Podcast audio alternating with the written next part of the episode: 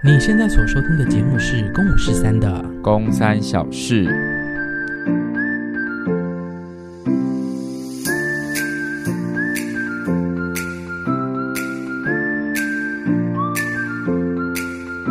我心已打烊，我心已打烊，我心已打烊。现在是十一月十四号的晚间，大概十点钟左右吧。嗯，怎么样？你为什么这么没有精神呢？我想哭，为什么想哭呢？但是哭不出来。不准再给我唱歌。我觉得好累哦，我今天就是， 我觉得我没有我妹我没有的动力，为什么啊？因为我我我我就是有时候你知道，还是真的会很期待宫妹出现呢、嗯哼，那她又没出现，因为你们平常都是靠着录音在联络嘛。对啊， 你你都不心不累，我其实还好诶，而且我甚至真的觉得，还是我们真的要认真的讨论一下转型这样子，真的、哦。就让宫妹可以是客座的主持人。可是 even 是这样，你还是会问说，那今天晚上你可以录吗？就对啊是你对懂啊吗？还是会变成这样子可，是她其实跟她说话是一样，是不会改变不的是，。那她如果约出法是现，会一样的。那如果出现的话，你你就会开心啊，就是说哎今天有宫妹可以跟我们一起聊。那如果没有，就也不会失落啊，因为你本来就预期她没有。这是乐观跟悲观的人想法不一样的地方。 怎么样？你有很多事想要跟妹妹说吗？也没有也没事，但是就是可能也没事 了，高三没事了，你懂吗？我们已经连两个两个礼拜录小事了，对然后宫妹的小事是完全没有进来，对，宫妹今天又说她可以录音，可是最后还是又被工作耽误这样子。可是对就是这样啊，因为他就是得要工作啊，那他的工作形态就跟我们不一样嘛，我们得要体谅跟理解他就是在工作。如果他今天是说，哎，对不起，我我我现在临时要去玩乐，我要去喝酒，那可以不开心。还是我们就改早上录音，可是早上他也没有 OK 啊，就是早上她她总不可能在六点的时候要斡旋，我我觉得早上六点我没有想要录音，啊，反正她现在就是没回来啊。对啊，没错。这礼拜的宫三小事，那聪聪有什么话要聊吗？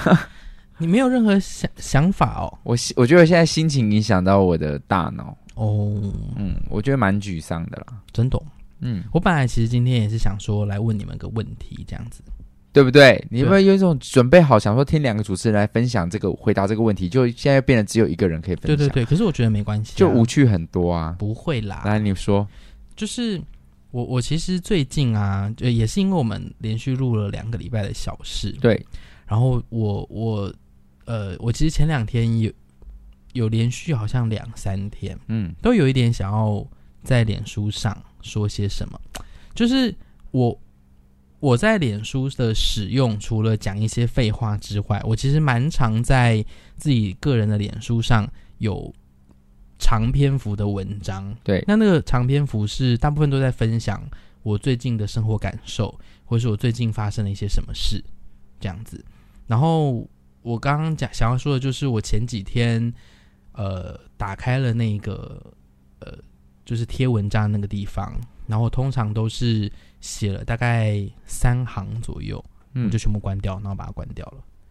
就是我我我我发现我好像在最近对生活的感受力很低，然后有一点点没有什么动力。是不是太忙了？我有点不确定，因为说实在话，呃，在我们金钟结束之后，也没有说真的忙到昏天暗地。嗯，事情确实是很多，没错，嗯可是已经比起我们今年的六七八九月来说是。呃，其实放松很多了，嗯，所以我就有点搞不清楚我最近的生活状态怎么了。而且我们其实，你看、哦，我们在不只是金钟，我们其实在呃十月初的劝世结束之后，我们也很少有机会可以聚会或聊天。我说我跟你，对，甚至也没有什么去到你家、啊、或者什么，就这个行程几乎没有了。因为我就立刻加入今晚跟空空袭，袭的剧组，没错，是哎、所以我就反正我反正我这个感觉就是大概就是上周末去高雄前后有这种很很那会让你深觉刻得的感郁闷吗？有一点点，就我、嗯我觉得我生活很忙，那我也没有什么特别不开心的事情，可是我没有开心，因为你没有动，就你会觉得好像没什么动力，对，闲闲的，然后被工作跟生活时间安排推着走，然后你没有好像很兴奋的事情。嗯，没错，那即便接下来火球季要发生，你兴奋吗？就兴奋啊，我还是很期待这些很新的东西会在我生活中发生，对，可是就就它还是很像案子，哎、我总觉得，因为你现在分享这些，包含你现在整个人呈现在我面前的状态，我完全可以体会你的感觉。所以这样子想一想，还是是星象啊。我们现在扣二给唐奇阳， 奇阳可以跟我们说一下，是不是什么什么逆行的影响？就是我好像也是，你说火球季我期不期待？我觉得蛮兴奋的，就是可以，你可以像个歌手一样，然后去去参加一个音乐季，没错，就是觉得很酷。嗯，但是突然之之前很期待，但是突然到现在，我我觉得有一点点不知道哎、我现在有一点点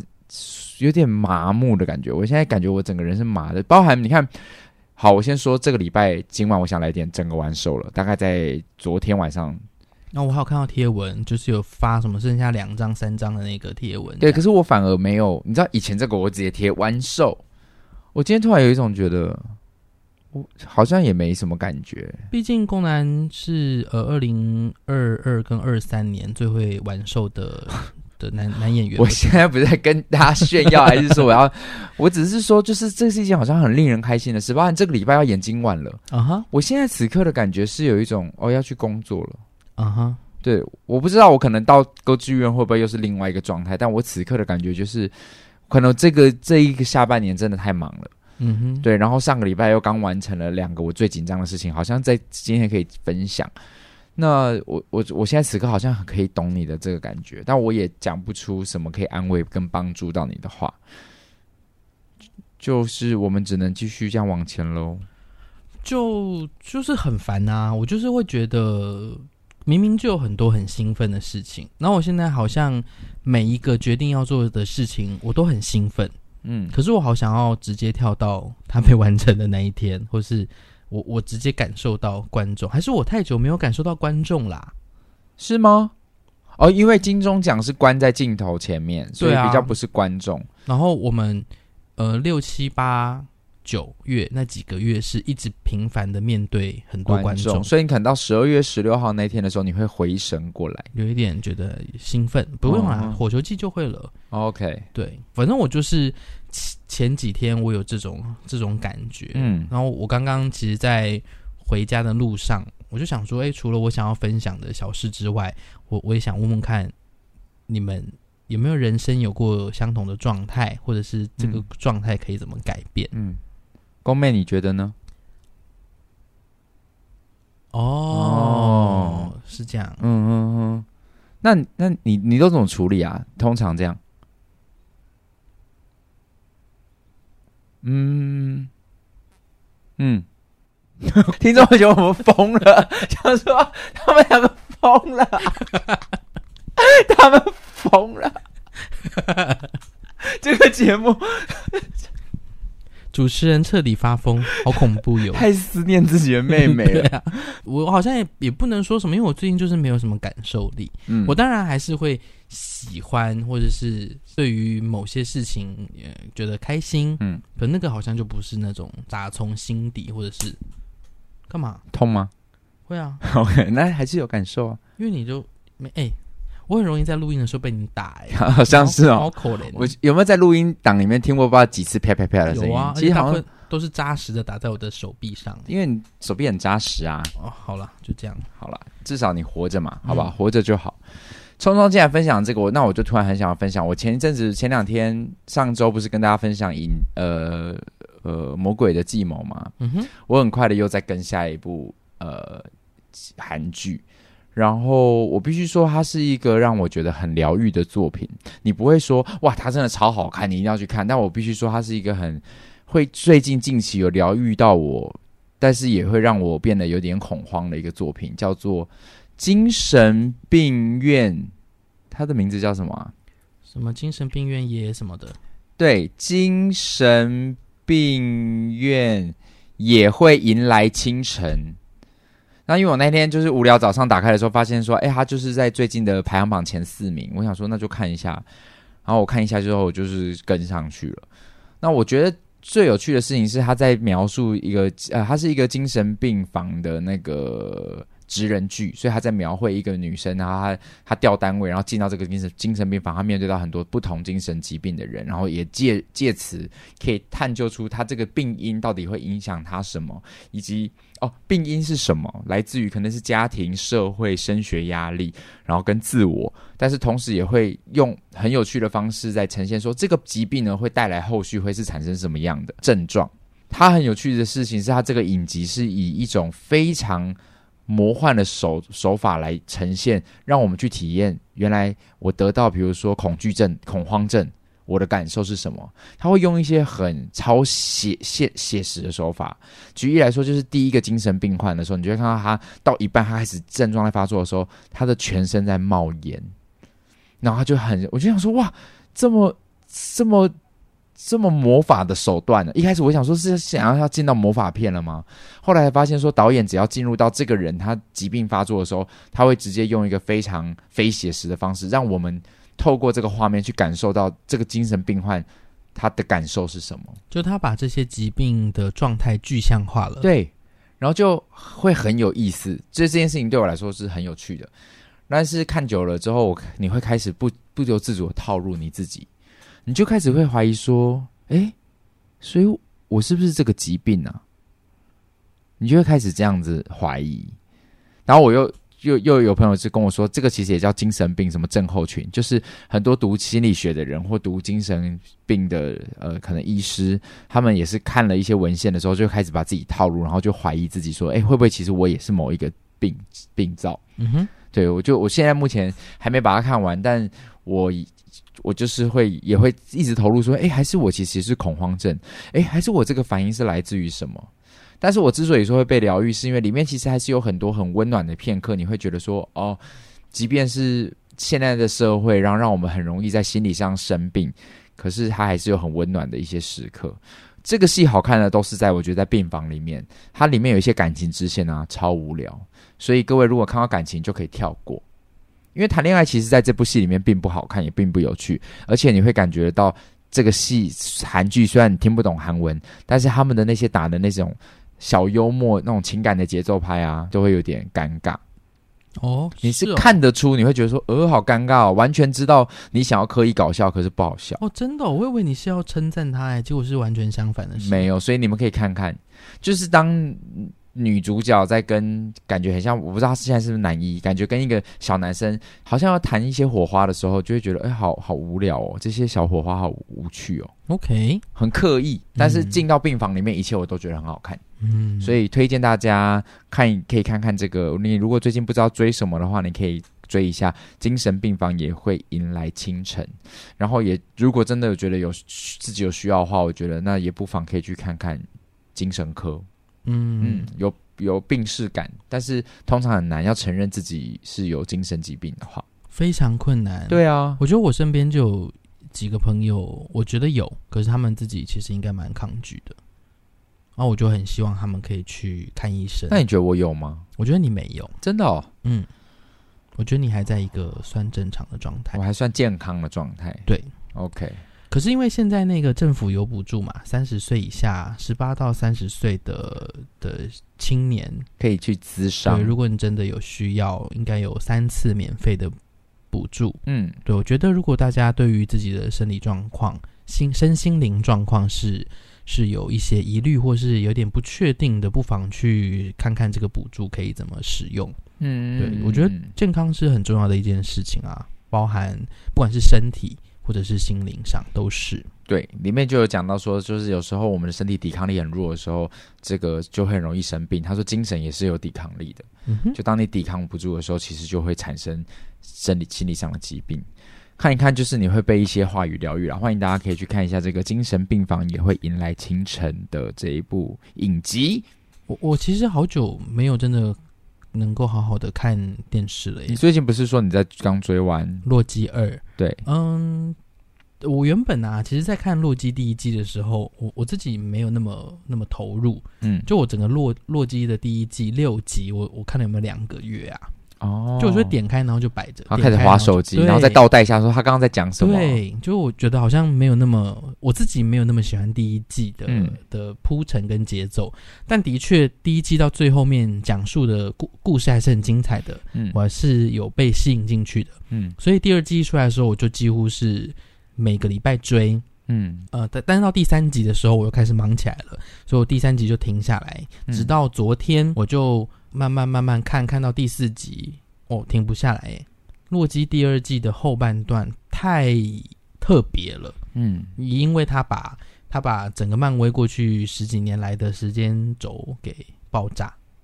爆炸吗？对，就是他把整个时间线毁掉。那观众可以接受吗？嗯，他后面用一个很特别的方式收起来，就是解释我为什么要这么做。对那你然后接受吗我觉得很魔幻，很很不错。 ？OK，对，就是接下来，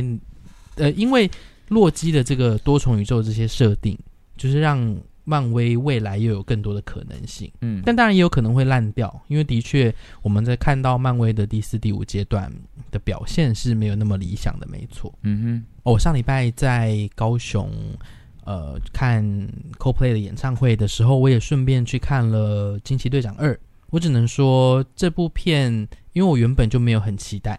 因为第一集其实没有很好看，然后我一直都对惊奇队长的设定有点疑哼，惑，我也是诶、因为他太强了，然后就会觉得，那你那么强，在过去的这些你年代的，你去哪 对了？都在然后可能后来结束他很忙，可是就是他其实一出现，其实过去那些集都不用演呢、欸对啊，他的他有点像是已经是就是它的游戏平衡太差了。，对就是像如果你玩那个英雄联盟，有一个太强的 OP 角，你就会觉得说撒小这样子。对，感觉就萨诺斯可以弹手指让大家消失，那他大对啊概就是吸气就可以让所有人不 见。对啊，所以就是，所以我我我对第二集其实一开始没什么期待，可是就还是觉得它毕竟是正传的电影，我就还是会看。看了就觉得其实不差，哦，那真的是评价两集耶，因为有人说很烂这哦，样。我觉得 OK 耶 OK 就是我没有我看完的，因为它一百出头分钟，一百零四还一百零五分钟、嗯看的过程不会觉得不耐，嗯然后看完也不会觉得浪费时间。嗯，我觉得就是我有被娱乐到，嗯因为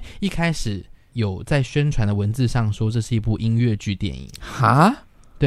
在宣传的文字曾经有这样说过。然后呃，他没有到音乐剧电影这么夸张，但是他在中间的确有置入了一整段，像是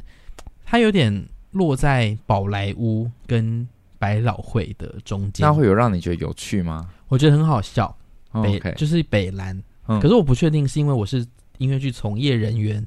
会觉得他很幽默，还是一般观众会觉得幽默。是，我觉得一般观众有，说不定有些人，因为有些人就是不喜欢音乐剧嘛，嗯就会觉得说干嘛突然讲话讲一讲开始唱歌。对，所以我不确定一般观众会觉得怎么样，但我相信听《公五十三》的听众们很应多该都会是喜欢哦跟音乐剧有相关的人，没错那，应该是 OK。受感我想要说的是，就是我最近好像也没什么看影视作品，但是《洛基尔》有让我觉得放松，我看完觉得很很喜欢。最近也慢慢的，因为我一直很想要看那个《魔鬼的计谋》，可是就没时间。然后我的 Netflix 现在看到一半的就是《有生之年》，哦，我没有看很多集数，现在大概看四集还五集。我突然有个感觉是，我觉得有些有生之年这些角色给我的感受是跟我当时在看《一九八八》的时状态有点像你，觉得这些人在你周边是你的好朋友？他都是我的朋友， OK，然后我就看着这些生活上的小琐事，嗯，时不时我好像可以去窥探一下这个这户人家到底发生了些什么。嗯那他可能没有什么太大的道理，也没有太多的冲突，他就是很平凡的生活。那那些生活，真的就是我觉得我我自己觉得很有共感了。所以很符合这个名字，对不对？此时此刻。哎，我是说有生之年，哦，对不起， 你刚刚说了另外一部剧作，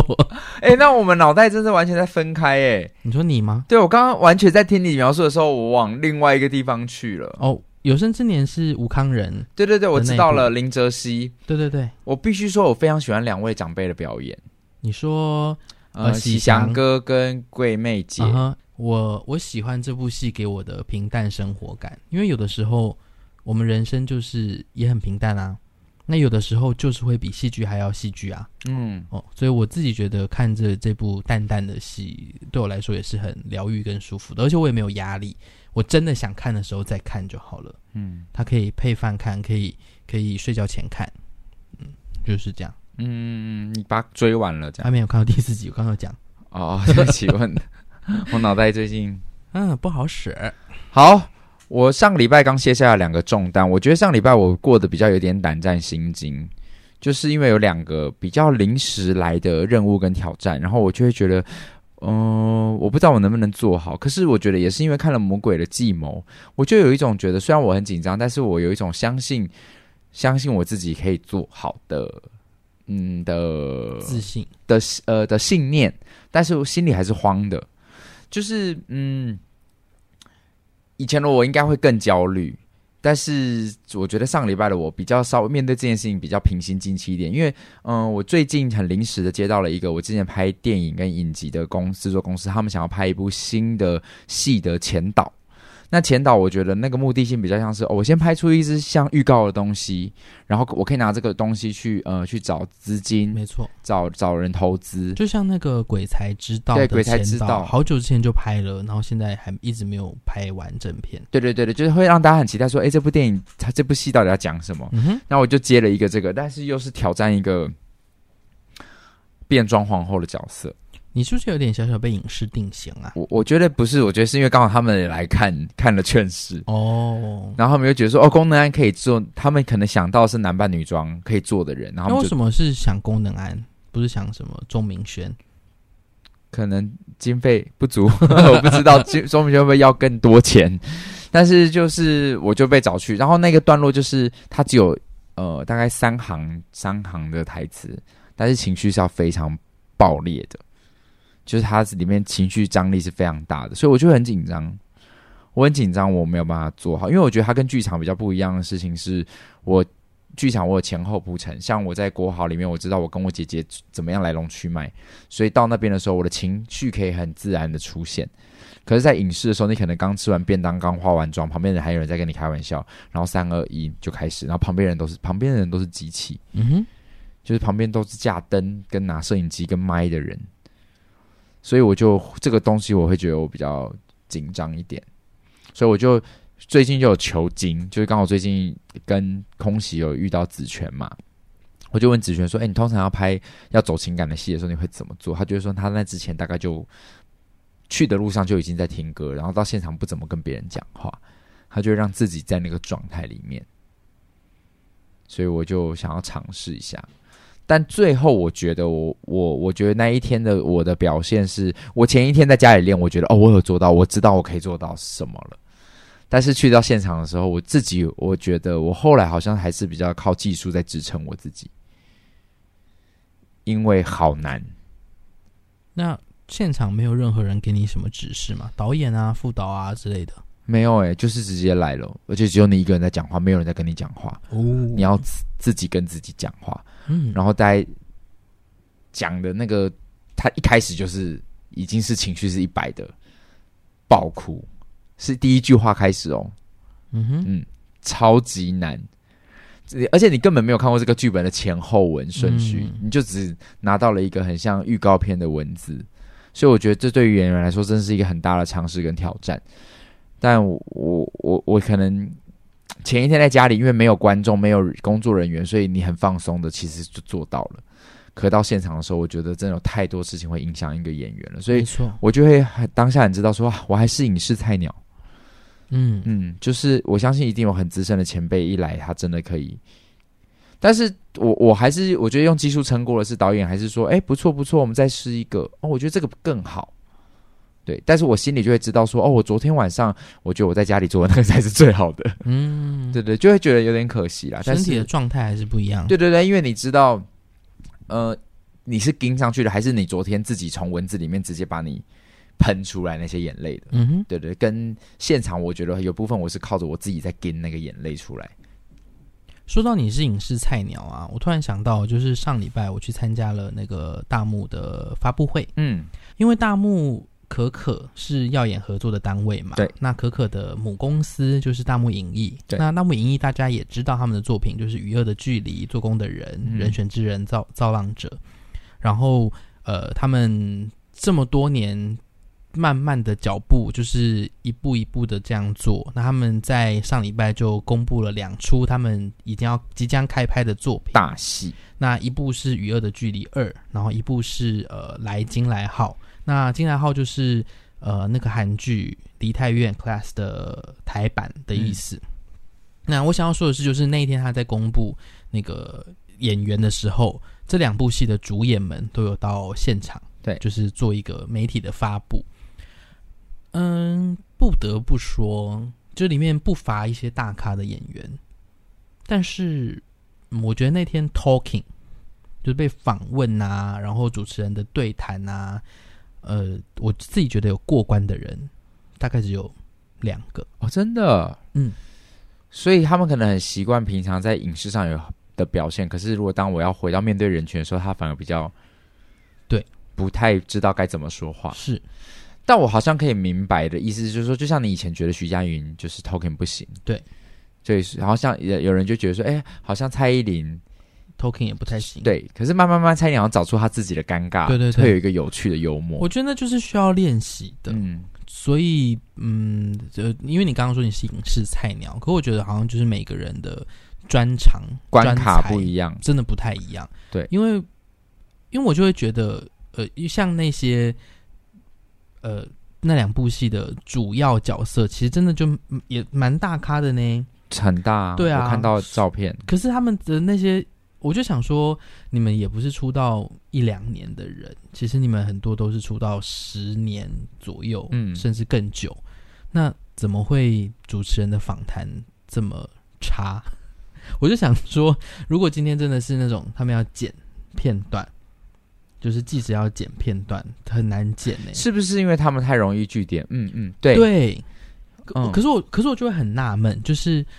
如果你你是一个这么厉害的演员，那你对于生活的感受力怎么会这么？哦，或者是低如果你是一个很厉害的演员，当下你能不能扮演出一个啊这样的角色？对啊，你也可以呈现出一个不是你的你啊。哦，对耶，就是我可以是很沉默，平常很沉默寡言，然后对啊三句话就可以结束。可是我可不可以在那边扮演一个我，我可以很长对答我是侃如流的人然后？侃侃而谈的人。反正我我那天就是觉得哇，你们怎么会打得这么差？但是身边有一些做 podcast 的朋友，他们也说，你知道哪些名人其实蛮难仿的。然后我就说，那难仿的定义对你是来说是什么？就是你问他什么，那个话题就会直接到水里面，嗯，东，他不会弹回来，然后再跟你这样子产出东西。嗯嗯嗯。对，所以，嗯，所以啊，我觉得菜鸟也无所谓啊，还是这样才真显得神秘。你知道，明星就有一种神秘感，所以大家就会觉得说啊，好看不透哦。怎么会？我就觉得，哎、你们好烂 哎、我没有觉得说，哇，你们看不透，我就觉得，哎、你们怎么这么差？这样，好，所以就上礼拜的第一个关是这个，然后第二个关就是我跟我们的公司的师姐去参加一场活动，啊哈，就是一个高雄的呃高雄讲座讲座。那为什么紧张？就是因为一来。呃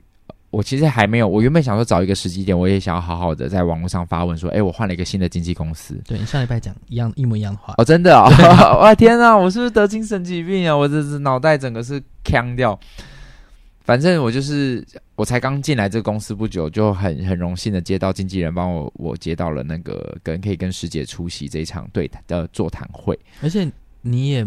没有真的在这间公司。就是开始有些什么事情，对你就直接要跟一个老板级的师姐一起工作这对，样，因为佩佳其实就是时光创意所的老板，嗯然后他的他的经纪人就是我也是，就是他们两个就是等于创办这个公司的人，我就嗯哼直接有种越级打怪的概念，就直接要跟着最大的老板一起去出席活动，我就很怕我表现不好，因为平常自己一个人去演讲的时候，你必自己可以很掌握自己想要讲什么。没错，对，可是因为是加入了一个呃新的元素的时候，就会有更多更多的紧张。啊哈，对，但是我我觉得应该那天有出席活动的观听众朋友们应该都还蛮开心的吧？因为现场就是笑声不断。哦，真的哦，对对对，就是跟佩佳一起，我差点叫佩佳姐，但是其实她其实大我两个月而已，哦，真的哦，我们同年次。真的 哦，哦，我以为他哦，可能是因为他真的出道比较她早，出道很早，她出道大学就开始拍作品了，嗯哼，嗯，所以她跟我同年哦你。还是可以叫他陪他姐 哎啊，，可能是影视上的前辈哎是对现场有一些很还是有很好很好玩的事情，是来自于就是跟佩佳的互动，那观众们都是谁啊？观众们各个哎、就是有一些有有些妈妈路们路过的，不知道他们是报名来的，而且其实还蛮多人的，嗯哼，所以就就是我很我第二个大石卸下就是还是其实我的经纪人跟佩佳他们结束的时候想说，啊烂死了，都不要我找下次他。对啊，怎么会找他呢？早知道我们再花多一点钱请别对啊，人，我画画应该不至于失策，吧？不会啦。如果观众们大家都开心，应该就 OK。很开心啦，啊那天活动很开心，所以我必须说，上礼拜两个大使就是一去拍前导片，二是跟公司的老板们出席一场这个公开的活动，然后最开心的是当天有法妆，哦，很难得。就是我我之前出席总图的活动，就是青哈光明我就去了，嗯可这次是还抠我们画书画的时间，嗯哼，然后就很难得那天我就是用一个很漂亮的面貌出现，哦吼，你就送 我假发，然后那紫色的，这样很开 心。就那天就是以一个好看的面貌啦，因为有有收到一些人私讯说，哎、好难得看到你穿这样。啊哈，没看过那么丑过，这样如果他们私讯这样， 因为你很少，你没有一，因为宫男，我觉得也是随着年纪的增长，你现在比较不拘小节。对，以前的宫男好像比较容易在意这些东西，对。然后长大了到现在就觉得人生不就这样吗？因为其实也没人在看你啊，有有啦，还是有啊，哦，是吗？对啊，哦而且尤其那个小公仔们的相机都那么高级，真的耶，他他们每一次拍都有够清晰耶。那个大炮感觉就是可以射中我的眉心，对啊，所以还是稍微嗯、呃让自己留下好看的样子吧。 对啦，很开心公司那天有帮我们准备妆发，就是谢谢经纪公司，所以嗯，上礼拜两个小重担在这边跟大家分享。重担但是那个重担的同时，我正在身负重任的同时，有一个人正准备要狂欢。你说我吗？没错，嗯，我就是去看了 Coldplay 的演唱会这样子而已啊。我们那一天两个人同时在高雄，对啊，但是你知道那一天哦，我们经纪人超用心的，他那天一早就在那个台北火车站开始压车票，他一直狂刷，因为他没有想到，他没有想到 CoPlay，哦，演唱会他买不到票，他就开始很紧张，他前一天晚上就很紧张了。嗯哼，所以他当天就一直在那边刷刷刷，然后我就说天啊，他就先你知道他先买好自由座，嗯嗯，他已经买到自由座的时候，他就开始在那边开始狂刷票，嗯哼，他就是想要希望我们可以坐到座位，嗯，然后他一刷到的时候，还刷到不同车次的，还不同时间的，他也就先放在口袋，他就开始硬要刷，刷到我们三个人都可以同一班，嗯哼，他才安心的去退票。嗯，那我就说，可是后面不是很多人在排队吗？他说对，所以他就是每刷五组之后，他就会回去重新排队，哦，然后再等到他再刷几组，你就想说，天哪，你也太用心了吧！那为什么不直接约你们在南港车站就好？你说最好刷票，对啊可是因为那天书画我们就已经被发在火车站附近了，哦，我想说就那你们就直接搭去南港，然后上自由座哦，就好啦，就不知道。但是那一天就是，我就觉得，哎、听到经纪人做这件事情，还是会觉得蛮感动的，蛮感动有的人。为你这样付出，对啊，因为这这个除了心理压力以外，你嗯买不到票的压力，跟后面的人，然后你还要重新再排队，时间压力。但的确我下高雄是站下去的，哦，真的，因为 CoPlay 他就一来的时候，我他就说今天都买不到票、诶，是怎么了？然后我们就说 CoPlay，他说难怪，对，真的，所以所有的人都要去看他们。嗯，我觉得也没有，可是我的确就是我我我哎、真的哎，刚、好可以分享。我下我下去的时候，反正我本来就知道我一定没有位置，对，所以我就想说，那我就是自由座。那反正我下到板桥高铁站，我就直接往自由座那边走。那就是有自由座都已经排很多人了。那我排进去之后呢，就慢慢听到远方有站务人员哔哔哔，然后讲话，然后哔哔哔讲话这样子。说挤车也可以坐哦。对，我想说什么啊什么，然后直到他靠近我们就说，他就说你们这边应该上不去哦，你们可以现在都全部的玄关都开放，就是只要是玄关处，你你只要们不要占走道。对都可以，就你们只要能上你们就上。对，那当时就没有，大家都不太理他，原因是因为大家可能就赌，如果我今天挤得上这个自由座的车厢，然后台中站有人下，我就有机会可以坐下来，哦，所以大家都没有要理他。对，果不其然，就是车子到了之后，门一打开，基本上已经不太能上去了每一个地方大概都只能再上个两三个人，所以自由排在两三个人后面的人根本连上都上不去，然后我们所有人都像那个失速列车真的这么夸张？往就是非自由座的车厢往前狂奔，你说站务人员那一刻心里是不是在恶笑你们？想说你们这些智障，刚你刚们不是讲了吗？对，你们刚刚就不理我、啊，好啊，你们跑死你们吧，对智障！然后真的我就开始我就从十二节车厢，因为我还想说十二节应该最少人站，没有诶、欸 超多人，然后就直接从十二节的车厢拉着我的行李箱，然后开始往前狂奔，然后就在他停停下来，好像一分钟之类的吧，哔他就哔哔他就哔准备要哔哔哔了嘛，然后就我就这样子冲冲冲冲，呃，第九节满的，第八节满的，第七节满的，我就这样啪啪啪跑到第六节，高级车厢头等车舱，然后那边有就是我看到那个门口是能够上去的，然后我就这样子闪进去那个，就是我就跑跑跑跑到那边，然后把我的行李箱闪甩进进然后闪进去站好，门就关起来了。哇，更是电影呢、然后就关起。来之后呢，就是那因为有人被边。有人在你后面被切断吗？没有没有，我我都跑到第六节已经没有人了，大家都在前面的车厢都已经被淘汰掉了。没有，他们都已经挤上去了。其实像末哎，这、超像末日列车 的、对啊就是失速列车啊。但是我在挤上去的时候，我有听到那个某一个保全说在救我， 在跟客人对骂。啊，真的我猜是因为那个客人不知道怎么样撞到保全还是什么，反正就是他们就是有一个冲突。我在关门前听到的是他们在对骂的声音，哇，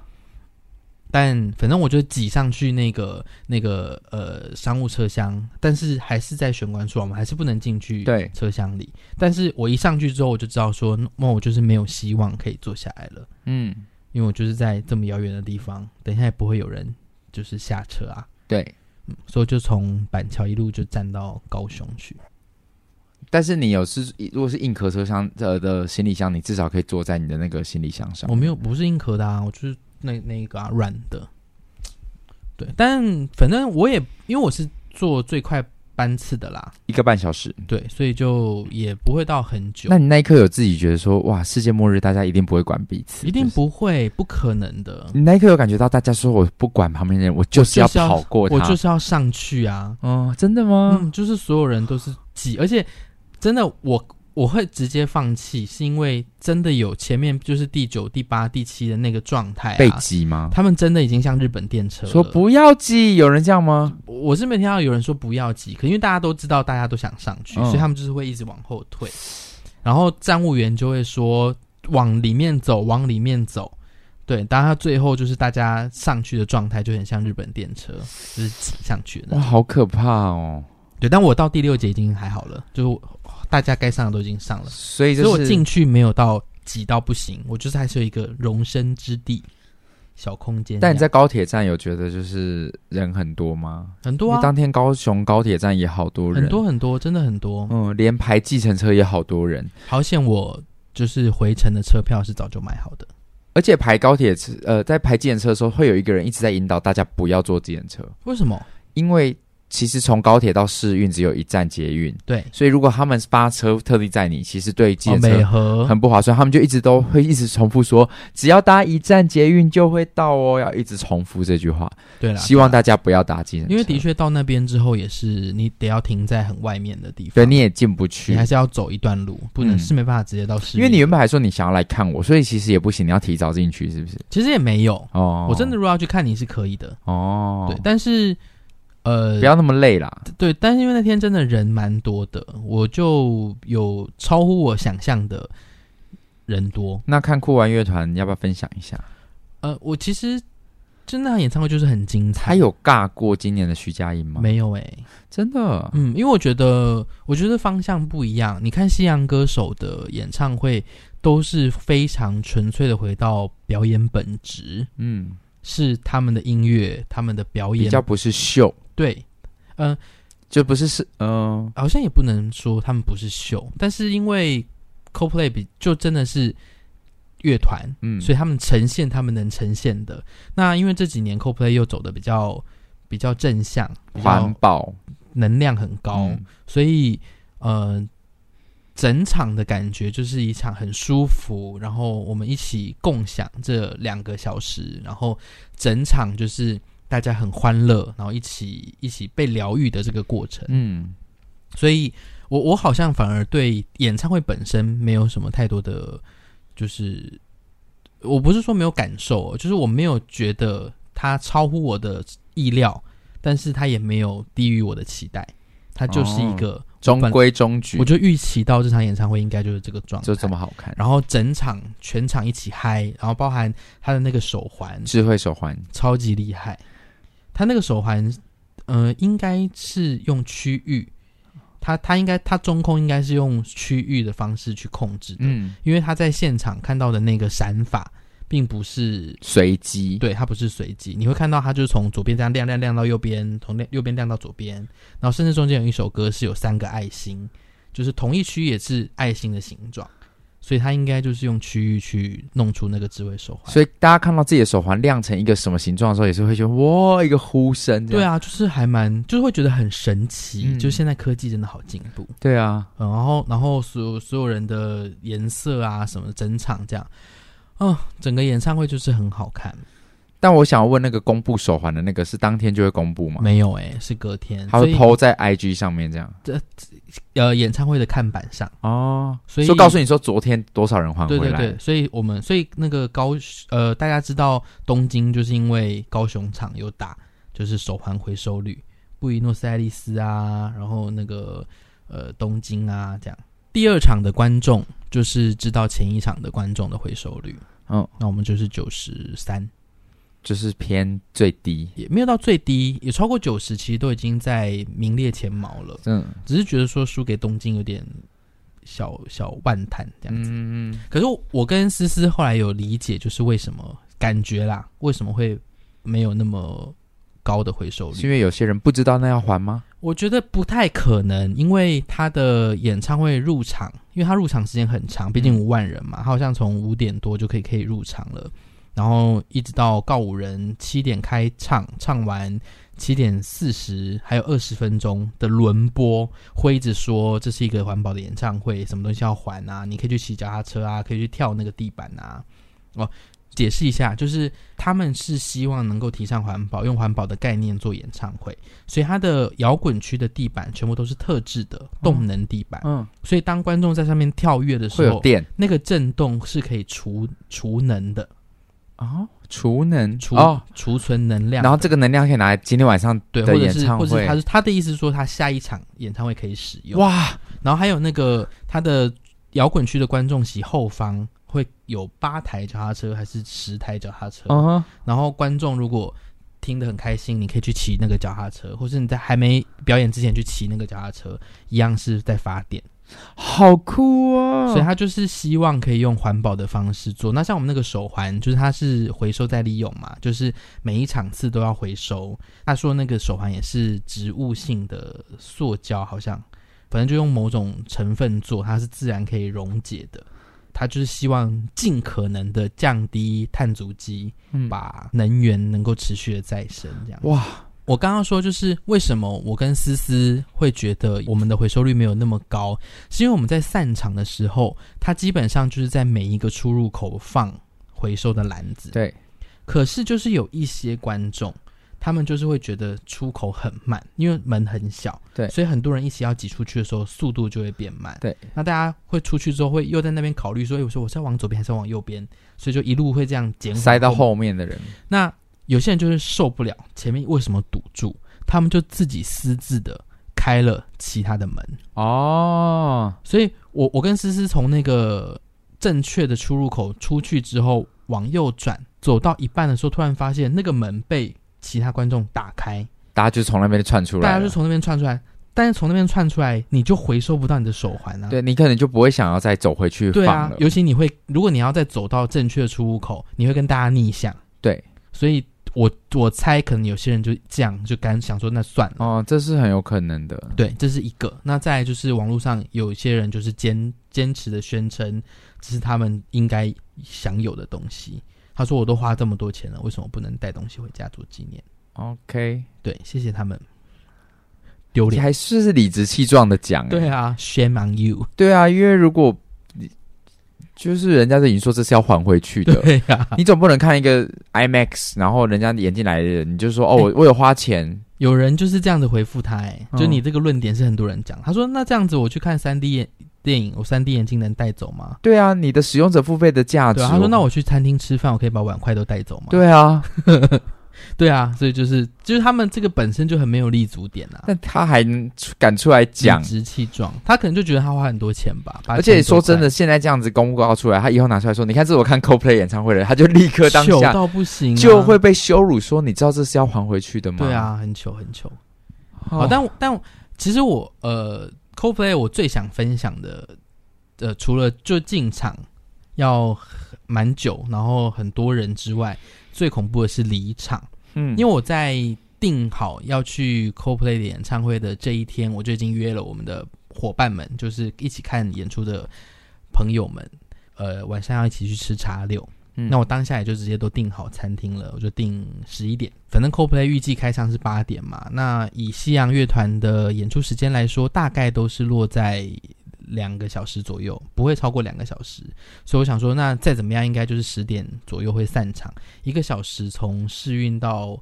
呃茶六就不爱店，应该是绰绰有余。啊，我真的是智障，所以我那时候就想说，反正应该不用订太晚，十一点应该没什么问题。我们还在呃离场的时候，我还没有第一时间往外走，我就是想说，哎、我就慢慢的晃悠晃悠这样走到楼下那拍照啊，然后慢慢的塞出去啊，走到那个呃应该要往捷运站的那条市运大道上，开始塞车，人就是彻底的把那个市运大道塞满。你小看了这一次的力量，你知道市运大道有多大条吗？嗯我知道啊，那个它就是有一道，就是它那是个就是像凯撒凯撒格兰格凯撒格兰大道吗？凯达格兰凯大达格凯凯达格兰大道就是要游行的时候那对个对对，那个很长哎、然后它很对它很长，然后它又很宽。那它是直接分流，就是如果你是要往小港的，你就往这边走；你要往冈山就往那边走。嗯，然后它就直接分流。然后如果你要搭接驳车，你要往哪边走，它直接在试运出来之后，它就直接帮你分流。那我就想说，反正我要去搭捷运，所以我就是往小港的那个方向。一开始就是正常的散步的步行速度，大概这种速度大概只前进了可能两百公尺，然后接下来就是停下来，然后可能隔个一分钟，就像等红绿灯那样，哇靠，一分钟，然后往前大概二十公尺，然后等一分钟往前二十公尺，这种速那度你最后有吃到吗？有，我就在用这样子的速度慢慢慢慢慢慢的往前，直到大概十一点四分的时候，我离捷运站就剩下可能一百公尺这样。可你定十一点呢、对啊，所以完全来不及啊，所以我就因为那时候，呃，我的伙伴们有人就是大概十点可能四十就说他到了，我们说你怎么做到的？他说基本上你就是在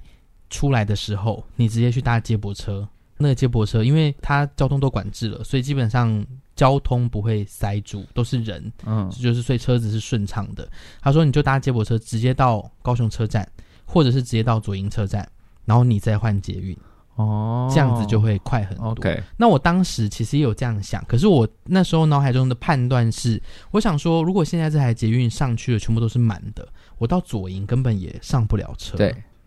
但其实他说不会，因为左营会有人下车，哦，因为是高铁站，有些人会要搭高铁，有些人会要搭台铁，对，所以就会下一些人，但只要一下人，就一定有人可以上去。所以他说，基本上，呃，他看五月天的经验是这样，嗯所以他接下来如果要离开试运，就是直接去排接驳车，你就可以更快速的抵达你要去。哎、这是一个攻略哦，大家要记下来。没错。嗯，那如果你时间很多，很想要排队，那你就可以跟着我一样，对，就这样走。那最后最后，我大概是十一点，大概四十分抵达茶哇，寮。他们已经在考了，对呀、 就是大家有陪我们等，等到大概晚延后一点啦，他他们好像二十分才进去这样。可是我还是觉得他的那个疏散已经做得很好了，嗯哼因为人数真的太多，五万人好惊人哦。但也是有一些不守规矩的人，嗯，就。是我们在排队的过程中，其实中间有一道，其实它是空可能要空给 maybe 救护车急救啊或者什么的那种车道，可是后面的人最后还是、直接跨越嗯、了，没有想要，就后面可能觉得等太久，就有些人就带头往前冲，然后就会有人跟，然后最后就整条路都塞满了。哎，这是也是很难说啦，因为大家就是在那个情况下，就是会有点失序，没错，因为那条路平常不是给人走的嘛，对啊，对，所以在那个情况下都可以走了，大家只想着说我可以怎么赶快离开这里，没错。哎，你看我在一个 CoPlay 在高铁站跟在试运都遇到一样的状况，所以世界末日来的时候，大家真的。会被杀死，你们绝对是死定了，就是会杀别人。对啊，没有人要管别人的，真的天呐，我们这个节目想要送放松点温暖都不行，就是跟你们说人性就是如此的险恶。我妹说不来就不来，但哎但在那个呃，我不知道大家知不知道，就是在那个 Blackpink 的演唱会的时候，那个那一个试运站的站长就红了，因为他在捷运站会唱歌。 哦，真的然后我果然就是也在要搭捷运的时候遇到那个站长很，很热烈的唱歌，然后大家真的是给他热烈的掌声呢。就是他其实只是想要唱歌帮助大家，就是放松，放松。那他唱歌也不是说超好听，就是至少不难听，但他就是有很多歌单，所以像有人就听到勇气，那大家就跟着一起唱。就不就我们就想说为什么要唱勇气？结果后来我知道了，因为他在呃，其实站长在我们的对象，他是往冈山的那一个捷运月台上，而、我们是要往小港的月台，然后他就唱啊唱唱唱啊，他就说他唱到最后，他就说人潮拥挤，我能感觉你。然后我想说哦，原来你是为了这一句唱勇气，你确定？对啊，他就这样讲啊，他他说为因为我，因为他说因为这首歌有那个啊，人潮拥挤，我能感觉你啊，啊，大家有跟着一起唱起来吗？呃，大家有些人会唱，有些人就就是觉得很好笑，一直拍他。好可爱哦。对，他是很很很幽默的站长啊。嗯我有拍影片可以，大家我可以传到 IG 上给大嗯家。 ，OK，好啦，这个礼拜聊完了，好的，下个礼拜呢可以期待一下，期待下礼拜会有一些特别企划，特别企划，好啊。好，我们可以期待下礼拜。我很喜我我也蛮期待的耶，真的因为哈，因可为以两个都是我蛮喜欢的。的的伙伴，呃的从业人员，对呀、啊，嗯，好啦，那可以期待下个礼拜喽。嗯，那下我礼们下礼拜见。好，我是公，我是冲冲，拜，拜。拜拜。